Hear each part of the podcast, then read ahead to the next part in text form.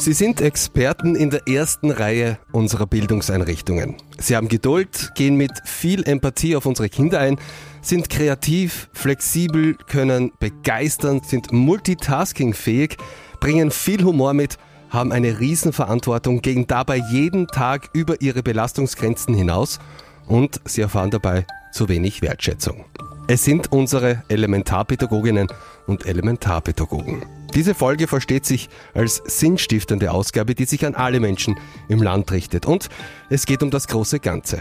Und wir starten mit einem Appell von Beatrix Eiletz. Sie ist Betriebsratsvorsitzende der Volkshilfe. Wer an kleinen Kindern und an den Menschen, die mit kleinen Kindern arbeiten, spart, muss in späterer Folge viele vermeidbare Kosten, etwa in der Gesundheitspolitik, in der Arbeitsmarktpolitik oder der Sozialpolitik aufbringen – und gefährdet den sozialen Zusammenhalt unserer Gesellschaft. Meine Arbeit, meine Zukunft, mein AK-Podcast. Jede Branche steht vor den ziemlich gleichen Herausforderungen. Zu wenige machen zu viel und das Geld und die Zeit sind dabei Mangelware. Wenn es dabei um Kinderbetreuung geht, dann geht das zu Lasten der Kinder und auch vor allem zu Lasten der Elementarpädagoginnen und Elementarpädagogen. Wie herausfordernd die Situation in den steirischen Kinderbetreuungseinrichtungen ist und wie man die Lage vielleicht verbessern kann, das schauen wir uns gemeinsam an.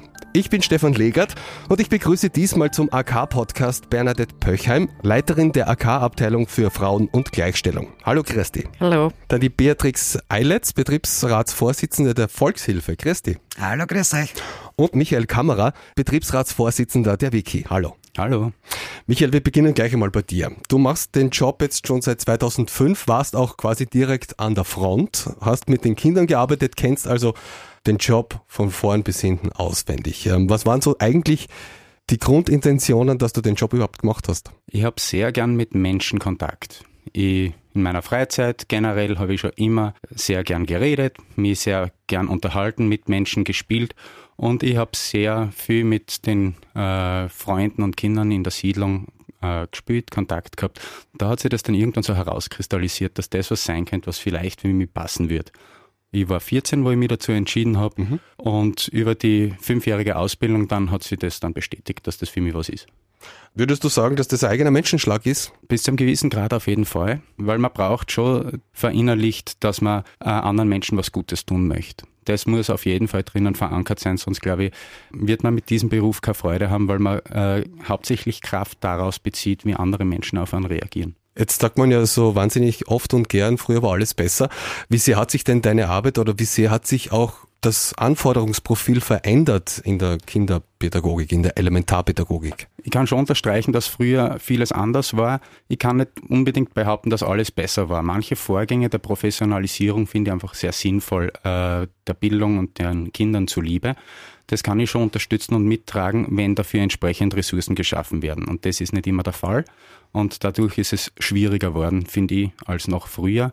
Auch die Ansprüche der Gesellschaft haben sich geändert an das, was das Bild Elementarpädagogik vermitteln soll, schaffen soll. Hast du da ein konkretes Beispiel, wenn du sagst, dass sich dieses Bild verändert hat? Naja, früher zum Beispiel habe ich den Eindruck gehabt, sind Kinder in die Einrichtung gebracht worden mit dem Ziel, die sollen eine gute Zeit haben, die sollen gesund eingehen, gesund rauskommen und die sollen miteinander einen, einen schönen Tag verbracht haben. Mittlerweile ist dazu gekommen, dass die Kinder währenddessen professionell beobachtet, eingeschätzt werden, geschaut, was können sie gut, was sind ihre Stärken, dass das den Kindern bewusster gemacht wird und dass, wenn Defizite aufgezeigt werden, man versucht auch auf diese einzugehen und zu reagieren. Früher war das nicht verpflichtend, dass man Eltern ein Entwicklungsgespräch anbietet. Das ist mittlerweile so und das ist gut so, finde ich, mhm. aber es ist mehr Aufwand. Dann wird aber auch die Verantwortung auf euch abgewälzt, wenn man so will. Uns ist die Verantwortung schon bewusst, die wir für diese äh, jungen Menschen haben und die tragen wir gerne.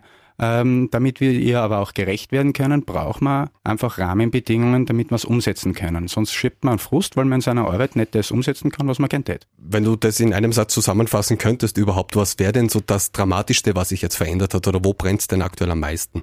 Ich glaube, die Vorstellung, ähm, was wir für die Kinder erreichen können mit den Rahmenbedingungen von vor 50 Jahren, das ist nicht mehr drinnen und wir brauchen mehr, wenn wir mehr leisten sollen. Mehr im Sinne von mehr Menschen, mehr Köpfe, mehr Geld? Das ist sehr gut zusammengefasst. Also einerseits braucht man mehr Personal, um auf diese individuellen Vorkommnisse eingehen zu können. Wir brauchen mehr Zeit, dass wir das verschriftlichen können, dass wir es analysieren können, dass wir die Kinder besser begleiten können.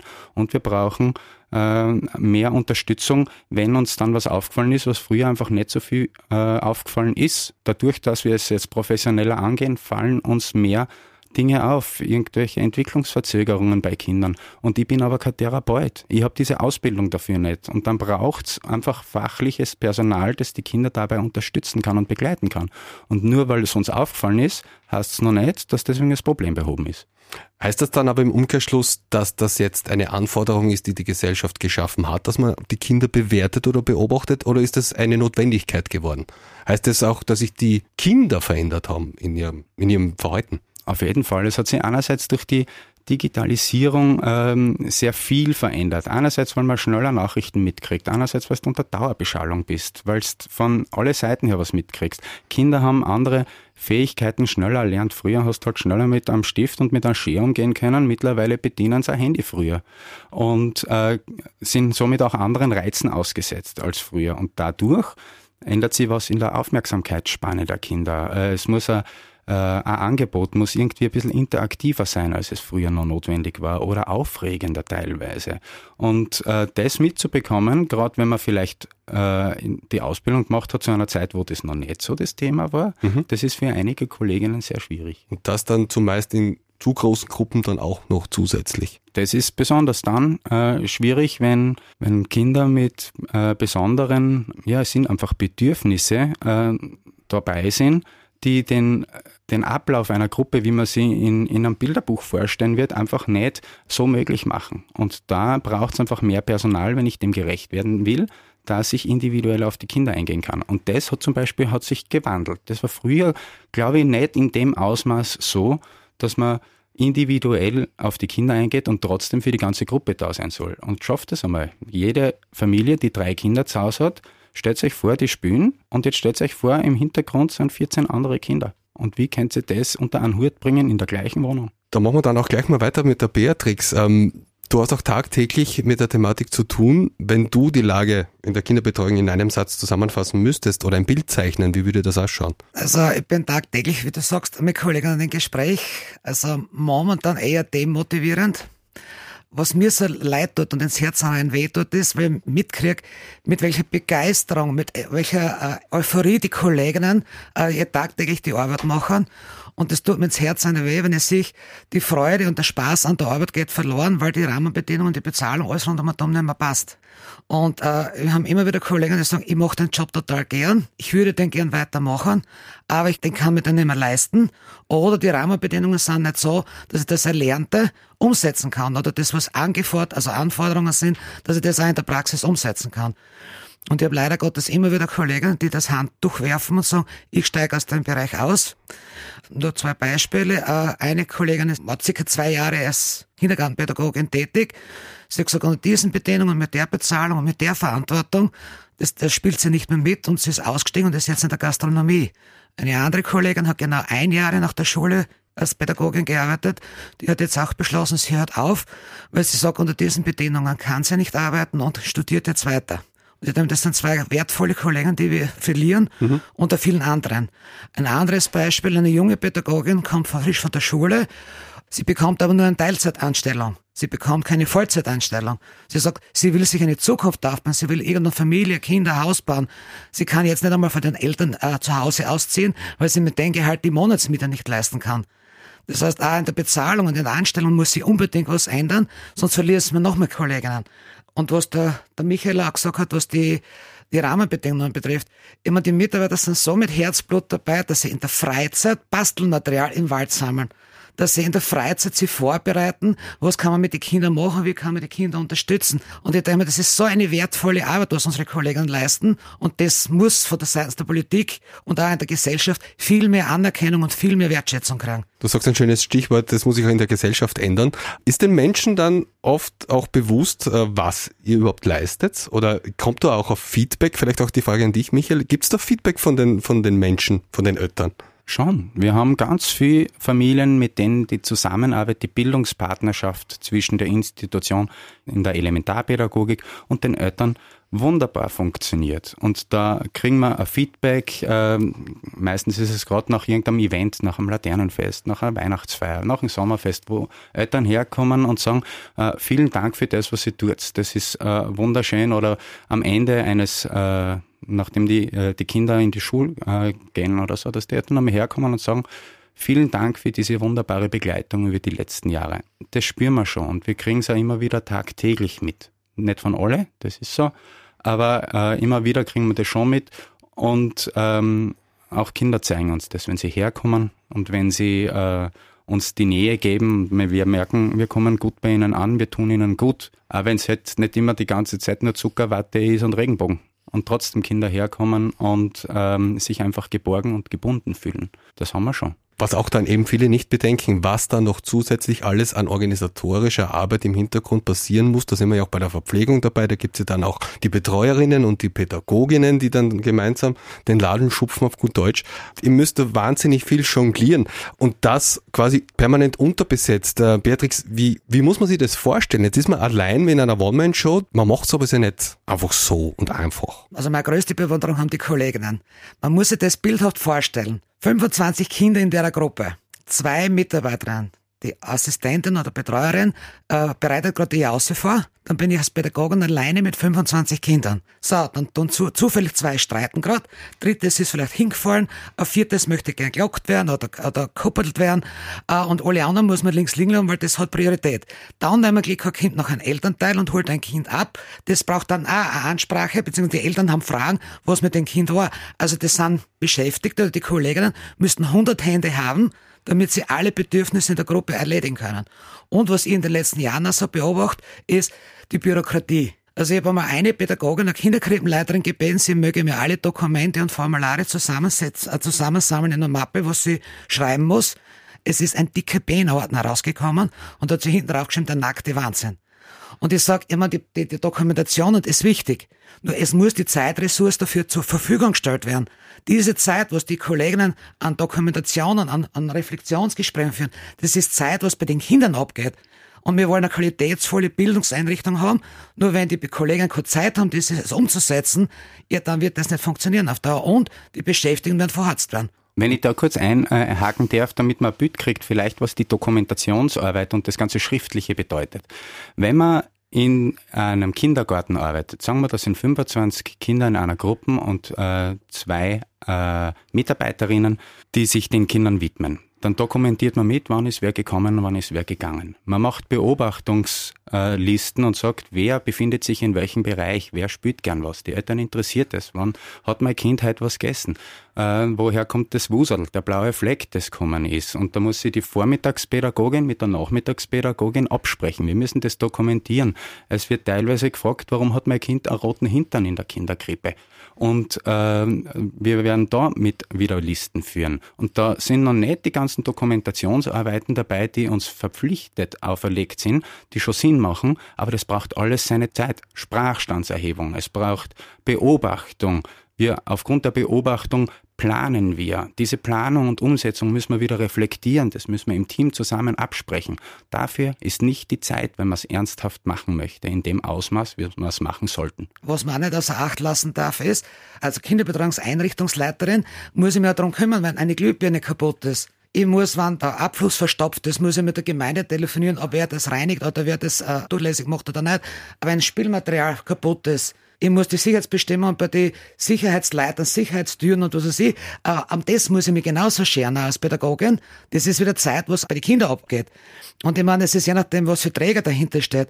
Aber ich denke oft so die kleinen, selbstverwalteten Kindergruppen, du musst die Pädagogin oder die Leiterin sich um alles kümmern. Sie muss sich um Vertretung auch kümmern. Sie muss schauen, wie schaut das mit den Verträgen aus. Also ich denke das ist alles Zeit, was an den Kindern oder bei den Kindern abgeht. Und zusätzlich sind wir zuständig dafür, dass bei all dem, was wir machen wollen, die Mindeststandards an Sicherheit und Sicherungen hergestellt werden. Das heißt, wir haben eine Hygienebeauftragte, wir haben einen Brandschutzbeauftragten, wir haben jemanden, der sich um den Kinderschutz kümmert. Wir müssen schauen, dass die Arbeitnehmerschutzbestimmungen eingehalten äh, werden. Ja, no, na, ganz äh, klar, auf jeden Fall. Wir müssen schauen, dass wir all das bieten können, was immer denkt, ja, das ist doch Basic Sachverstand. Aber bei uns wird das ganz genau kontrolliert. Ist notwendig, ist okay, aber es ist viel. Jetzt haben wir über die Arbeitnehmer gesprochen, wenn man das so zusammenfassen will. Unglaublich viele Tätigkeitsfelder, die da bearbeitet werden müssen. Ähm, Bernadette, zu dir kommen dann aber auch die Eltern mit ihren Anliegen, denn irgendwo, und du hast gesagt, Arbeitnehmerschutz, Michael, ähm, irgendwann am Ende des Tages muss man auch auf die Leute schauen. Was ist denn die Konsequenz? Gruppen verkleinern. Ganztagsgruppen werden zu Halbtagsgruppen und da steigen dann zu Recht oder verständlicherweise die Eltern auf die Barrikaden, Bernadette. Oder wie schaut es bei dir aus? Ja, wir sind äh, aktuell in den Beratungen mit der Situation konfrontiert, dass ganz viele Eltern bei uns anrufen, weil sie keinen Kinderbetreuungsplatz bekommen. Ja, Hauptsächlich sind es natürlich Frauen, die dann sagen, sie müssen das Dienstverhältnis auflösen beziehungsweise die Karenz verlängern oder Bildungskarenz vereinbaren, weil sie eben keinen Kinderbetreuungsplatz bekommen. Beziehungsweise werden oft auch die Öffnungszeiten eingeschränkt, was dann für die Eltern eine große Herausforderung ist. Wir haben jetzt äh, Kinderbetreuungsgruppen, die von ganztags auf halbtags reduziert werden. Da rufen jetzt die Eltern bei uns an und sagen, was soll ich tun? Ja, ich habe einen Arbeitsvertrag, ich muss täglich von 8 bis 16 Uhr arbeiten. Jetzt bekomme ich die Mitteilung vom Träger, dass der Kindergarten bereits um 13 Uhr geschlossen wird. Also das sind sehr viele große Herausforderungen für Eltern, die die Kinder schon in den Gruppen haben, aber noch heraus herausfordernder wird es im Herbst. Da haben wir ganz viele Eltern, die überhaupt keinen Betreuungsplatz bekommen. Und das trifft natürlich im Regelfall Frauen, die dann das Dienstverhältnis auflösen. Und wir haben jetzt in ganz vielen Bereichen schon viel zu wenig Fachkräfte. Und diese Betreuungssituation führt dazu, dass sich die, diese Situation noch verschlimmern wird. Was machst du dann in dem Fall? Also wie kann die Arbeiterkammer dann helfen oder wie werdet ihr dann tätig? Wo gibt es überhaupt eine Möglichkeit? Ja, wir informieren und wir versuchen natürlich Lösungen zu finden. Ein großes Thema ist für uns natürlich die partnerschaftliche Teilung der Kinderbetreuung, dass man sagt, beide Elternteile haben einen Rechtsanspruch auf Elternteilzeit, dass beide Elternteile die Arbeitszeit verlagern, dass man dann vielleicht mit einem Halbtagskindergartenplatz auskommt. Viele Eltern wechseln dann auch in eine Bildungskarenz, weil eine Fortbildung teilweise dann einfacher zu vereinbaren ist, beziehungsweise diese auch online gemacht werden kann. Wir haben aber, und das ist auch sehr häufig, dass Frauen das Dienstverhältnis aktuell auflösen, auch in der Pflege, auch in der Kinderbetreuung selber, weil sie sagen, ich bekomme keinen Kinderbetreuungsplatz. Also die Situation ist wirklich sehr herausfordernd. Die war in den letzten Jahren schon sehr herausfordernd. Wir haben immer wieder auf diese Situation hingewiesen, aber jetzt sind wir in einer wirklich sehr prekären Situation. Und wir haben jetzt schon die Situation, dass bereits jede zweite Frau Teilzeit beschäftigt ist. Wir haben ganz viele Halbtagskindergarten bisher schon gehabt, vor allem in den Landgemeinden. Aber durch die aktuelle Situation, wo wir einfach viel zu wenig Elementarpädagoginnen haben, verschärft sich die Situation nochmals, ja. Und das macht ganz viel mit der Frauenbeschäftigung. Und wir haben Studien, die aufzeigen, je besser die Betreuungssituation, umso mehr Stunden arbeiten die Frauen, beziehungsweise umso höher ist die Frauenbeschäftigungsquote. Und diese Situation, die wird sich einfach noch dramatisch zuspitzen. Also quasi in einer Abwärtsspirale drinnen. Es gibt Pädagoginnen, die sich ihren Job nicht mehr leisten können und dann wechseln müssen und gleichzeitig gibt es dann aber auch Eltern, die sich ihre Kinderbetreuung nicht mehr leisten können und dann quasi mit dem Arbeiten aufhören müssen und auch am Arbeitsmarkt wieder fehlen. Genau so ist die Situation. Österreich gehört zu den reichsten Ländern der Welt. Wir können uns eine soziale Infrastruktur leisten, sodass die Frauen auch wirtschaftlich selbstständig arbeiten gehen können. Aktuell ist es so, jede zweite Frau in Teilzeit und wir haben ganz viele alleinerziehende Frauen mit Kindern, die akut armutsgefährdet sind, die haben sehr oft auch keinen Betreuungsplatz. Und was ich besonders traurig finde, mittlerweile ist jedes fünfte Kind in der Steiermark armutsgefährdet.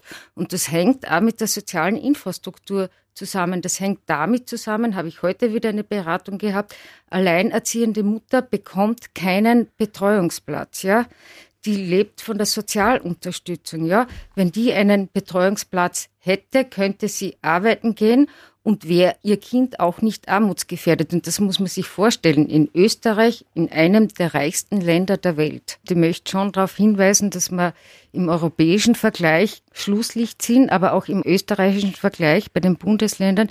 Wir haben die höchsten Kosten der Kinderbetreuung und wir haben die geringste Betreuungsquote, ja. Also wir haben die geringste Anzahl der unter Dreijährigen, die betreut werden und auch im Kindergartenbereich sind wir im Bundesländervergleich Schlusslicht. Jetzt sind wir beim Podcast Meine Arbeit, meine Zukunft. Die Kardinalsfrage, äh, Bernadette, was sollte unbedingt passieren und was sind so die, die zentralen Forderungen auch der Arbeiterkammer, aber auch von euch beiden, damit sich diese Abwärtsspirale mal stoppt und dass die Situation sich verbessert? Ja, wir fordern schon seit Jahrzehnten, kann man sagen, einen Rechtsanspruch auf einen Kinderbetreuungsplatz. Jetzt sind wir weit davon äh, entfernt. Wir fordern natürlich äh, ein Bundesrahmengesetz, das die Öffnungszeiten und die Schließzeiten einheitlich festlegt und vor allem die Ferienschließzeiten das ist ein großes Thema. Viele Einrichtungen haben allein im Sommer neun Wochen geschlossen und weitere fünf Wochen unterm Jahr. Aber uns sind natürlich die Pädagoginnen auch sehr wichtig, natürlich nicht nur die Pädagoginnen, sondern auch die Betreuerinnen und die Tagesmütter. Da braucht's bessere Bezahlung, ganz wichtig und wesentlich und eine höhere Wertschätzung, ja. Wertschätzung auch im Sinn von Bezahlung, aber auch gesellschaftlich, wie meinst du das? Beides natürlich. Also die Arbeit muss sich lohnen, man muss sich die Arbeit auch leisten können und wenn man das vergleicht zum Beispiel mit Volksschullehrerinnen oder im Schulbereich, äh, ist die Bezahlung einfach eine viel höhere und es wird aber eine gleichwertige Arbeit geleistet und eine höhere gesellschaftliche Wertschätzung. Das ist insgesamt im Sozialbereich ist es grundsätzlich so, dass die Arbeit an Maschinen wertvoller ist wie die Arbeit der Menschen. Das ist gleich in der Pflege und das muss einfach einen anderen gesellschaftlichen Wert bekommen. Wie beurteilst du so die ersten Schritte, die die Landesregierung jetzt setzt mit der Reform des Kinderbetreuungsgesetzes? Da geht es ja auch um schrittweise Verkleinerungen der Gruppen, mehr Geld, richtige Richtung oder was muss da passieren? Ein kleiner, kleiner Schritt in die richtige Richtung. Wir haben aktuell 25 Kinder in der Gruppe mit einer Pädagogin, einer Betreuerin. Das soll sich ändern und nach fünf Jahren soll es dann so sein, dass wir nur mehr 20 Kinder in der Gruppe haben mit einer Pädagogin und einer Betreuerin. Noch immer zu wenig, wenn wir von einer Bildungseinrichtung sprechen. Aber es ist ein erster Schritt, aber da muss noch ganz viel passieren, dass einfach die Elementarpädagoginnen, Betreuerinnen, aber auch die Tagesmütter weiter im Beruf bleiben. Wir haben auch in der Beratung ganz viele Elementarpädagoginnen, die sagen, Sie machen das nicht weiter. Die Entlohnung ist viel zu gering. Sie wechseln in einen, einen anderen Beruf. Und unsere Gesellschaft wird nicht am Laufen bleiben, wenn wir keine äh, soziale Arbeit mehr haben oder keine Menschen, die mehr bereit sind, in diesem Bereich zu arbeiten, weil einfach die Wertschätzung, aber auch die Entlohnung nicht angemessen ist. Mir ist wichtig, dass nicht nur in den Kindergärten zu Verbesserungen kommt, sondern auch in den Kinderkrippen. Dort gibt es dann die Möglichkeit, dass Kinder, die eine Entwicklungsverzögerung haben sollten, vielleicht länger bleiben könnten, also noch ein Jahr dranhängen. Aber deswegen wird das Problem nicht besser. Wir brauchen dafür fachliche 1 zu 1 Betreuung, die dort eingesetzt werden kann und dafür gibt es momentan noch keine gesetzliche Grundlage. Und wir müssen schauen, dass wir mit den Menschen in unserer Gesellschaft, die nicht im vollen Rahmen teilnehmen können, Menschen mit Behinderung, ähm, die Möglichkeit geben, dass sie das tun können. Das heißt, im heilpädagogischen Bereich ist eine gewaltige Baustelle, die noch angegangen werden muss und darüber wird zurzeit viel zu wenig geredet. Da vielleicht dazu, äh, die Forderungen betrifft nicht nur die Kindergärten, sondern alle Einrichtungen, die was in dem Gesetz erwähnt sind worden. Weil man redet immer von Kindergärten und du hast jetzt die Kinderkrippen angesprochen. Es betrifft alle, weil ein Kinderhaus hat auch 25 mit zwei Mitarbeitern, ist das gleiche wie ein Kindergarten, das Thema. Und Beatrix, da gehören natürlich auch die Tagesmütter dazu. Jetzt einmal die Tagesmütter, wir haben hunderte Tagesmütter vor Jahrzehnten einmal gehabt. Mittlerweile ist das geschrumpft, weil viele Tagesmütter sagen, ah, ich kann mir das nicht mehr leisten. Und man muss sich auf der Zunge zergehen lassen. Eine Tagesmutter muss eine landesgesetzliche Ausbildung haben. Eine Tagesmutter stellt ihre eigenen Räumlichkeiten zur Verfügung und äh, kommen fremde Kinder praktisch in ihre, ihre persönlichen Bereich. Und die Tagesmutter bekommt pro Stunde, pro Kind 3,62 Euro brutto. Und da sieht man wieder, was diese Gesellschaft, die Arbeit von Frauen oder die Arbeit am Kind wert ist, nämlich nichts. Und wir haben immer die Diskussion, wenn eine Tagesmutter viele Kinder zu betreuen hat, hat sie ein schönes Einkommen, sagen wir mal so. Nur sie weiß nie, kann ich mir das nächste Monat die Miete noch zahlen oder nicht, weil sobald Betreuungsverträge aufgekündigt werden, verdient die Tagesmutter weniger. Und es kann passieren, dass ich knapp über die Geringfügigkeitsgrenze runterrutsche und damit nicht einmal mehr meine Wohnung mehr leisten kann. Und das ist ja nicht nur das. Wir diskutieren wegen Bastelmaterial. Wir diskutieren wegen die Essensbeiträge. Das heißt, ganz viel dieser Kosten, was ein Kindergarten, ein Träger oder wer immer übernimmt, muss sich die Tagesmutter selber finanzieren. Sie hat teilweise von Seiten des Landes Kontrollen mit Elektro-Attests. Das sind im Grunde die gleichen Auflagen wie ein Kindergarten. Nur die Tagesmutter muss sich das alles selber finanzieren. Und die Timer, weil wir schon mehr Kinderbetreuungsplätze brauchen, dann muss man auch die Arbeit der Tagesmütter dementsprechend wertschätzen und den Tagesmüttern endlich einmal ein Fixgehalt garantieren, damit, wenn sie schon ihre Wohnung zur Verfügung stellt oder ihr Haus, dass sie zumindest von dem Gehalt leben kann und nicht von einem Monat aufs andere zittern muss, kann ich mir den Job nicht leisten, kann ich nächsten Monat meine Miete zahlen oder nicht. Also da ist das Risiko eins zu eins auf die Tagesmutter runtergewalzt. Das ist dann auch quasi wieder zusammenfassend die Forderung nach einem Kollektiv für alle. Das ist aus meiner Sicht dann nicht nur die Landespolitik gefordert, es ist die Bundesregierung gefordert. Endlich einmal zuhören und nicht nur immer versprechen, sondern mal Sachen umsetzen. Ich meine, jetzt in der Steiermark ist jetzt der erste Ansatz. Nur auf Bundesebene, du hörst Nüsse, du hörst nichts. Und die losen die Mitarbeiter draußen und nicht nur die Beschäftigten, sondern auch die Eltern, wie wir gehört haben, total im Regenstein. Wenn die Politik nicht bald was tut, sie verheizen die Mitarbeiter. Und das muss ihnen endlich einmal bewusst werden. Weil seit Jahrzehnten fordern ÖGB, AK gemeinsam mit Betriebsräten, fordern wir auf, wir machen Lösungsvorschläge. Und auf Bundesebene ist passiert nichts. In der Steiermark ist ein bisschen was gegangen, aber viel zu wenig aus meiner Sicht. Ich glaube, da möchte ich einhaken, Trixi, weil es ist ganz wichtig, dass die Leute endlich mitbekommen und mitkriegen, dass unser Personal, wurscht bei welchem Träger, am Sand ist. Sie sind kurz davor, dass alles kollabiert. Und ähm, wir sind ganz knapp davor und viele brechen jetzt schon zusammen durch Burnout, weil sie selbst nicht wissen, was mit ihnen los ist, weil sie das Gefühl haben, sie sind nicht mehr geeignet für den Beruf, sie halten es nicht mehr aus und dann machen sie sich selber auch noch Vorwürfe. Das ist furchtbar. Unsere Kolleginnen brauchen endlich Unterstützung und sie unterstützen sie dauernd gegenseitig. Sie, die, die ausgefallen ist, wird vertreten von einer anderen Kollegin, die eh schon längst äh, zwei Überstunden hat. Und dann kommen sie teilweise noch krank in die Arbeit. Stichwort Präsentismus. Da sind wir wieder. Was ich mir von der Politik erwarte, auf Bundesebene. Wir haben neun verschiedene Bundesländer. Neun verschiedene Regelungen, was jetzt zum Beispiel im Kindergarten die Vorbereitungszeit betrifft. Wir haben neun verschiedene Regelungen, was die Freistellung für Leitungen betrifft. Aber die Bezahlung. Es gibt in Österreich 60 verschiedene Gehaltstabellen. Und das hat mir bis jetzt noch kein Mensch erklären können, warum ein Kind in Vorarlberg mehr oder weniger wert ist wie im Burgenland. Und ich denke mal, alle Kollegen in Österreich leisten hervorragende Arbeit und alle Kollegen arbeiten mit unserer Zukunft.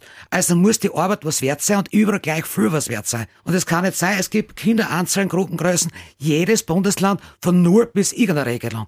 Und ich denke mal, es muss der Bundesregierung was wert sein, dass man in die Zukunft, in unsere Zukunft investiert. Und aus meiner Sicht gehören da bessere Rahmenbedingungen, österreichweit einheitliche, aber eine bessere Bezahlung. Und ich denke nochmal, es muss die Gesellschaft, aber vor allem die Politik sich äh, bewusst werden, was ist uns die Arbeit am Menschen, am kleinen Menschen, der unsere Zukunft ist, was ist uns das wert? Nach diesem flammenden Appell für die Zukunft, auch an dich noch, Michael, die Frage, wie kann dann die Gesellschaft der Zukunft haben? Wie kann die Elementarpädagogik eine Zukunft haben, die uns gefällt, die dir gefällt? Ich glaube, wenn wir es schaffen, dass wir den Mitarbeiterinnen, die jetzt schon den Beruf ergriffen haben, wenn wir den vermitteln können, es ist toll, dass ihr da seid, wir schätzen das, es ist wichtig, dass ihr da seid. Und man hat während der Pandemie gesehen, wie relevant diese Berufsgruppe ist, dass wir ihnen das zukommen lassen, was sie brauchen, dass sie einfach ihre Arbeit gut machen können. Und äh, gleichzeitig heißt es, wir müssen schauen, dass wir auf die Bedürfnisse unserer Gesellschaft Rücksicht nehmen. Was wir in den elementaren Einrichtungen machen, ist nichts anderes, als dass wir anderen Menschen beibringen, wie gehen wir miteinander um, wie geht jeder mit sich selber um und wie gehen wir mit unseren Ressourcen um. Und das gilt bis ins hohe Alter. Und wenn wir das nicht vermitteln können, dann werden uns die Leute weggehen. Und das sind die Leute, die andere begeistern, die in der Ausbildung sind, die Praxis machen. Und wenn die dort nur hören, das ist so anstrengend, das taugt mir nicht und früher war das irgendwie entspannter, dann werden wir damit keine Leute begeistern können. Wir müssen die Leute, die wir haben, halten durch bessere Bedingungen und dann werden neue Leute kommen, denen wir dann zeigen können, wie toll dieser Beruf ist wenn man ihn entsprechend ausführen kann. Wir brauchen dazu ein Werkzeug und unser Werkzeug sind die Rahmenbedingungen. Den Rest bringen wir selber mit, weil wir gut ausgebildet werden und weil wir dazu und diesbezüglich einfach Ideen haben, wie wir es umsetzen können. Wir brauchen jemanden, der uns mehr sagt, wie wir es machen, wir wissen, wie man es macht. Wir brauchen einfach den Platz, dass wir es tun können. Meine Arbeit, meine Zukunft, mein AK-Podcast.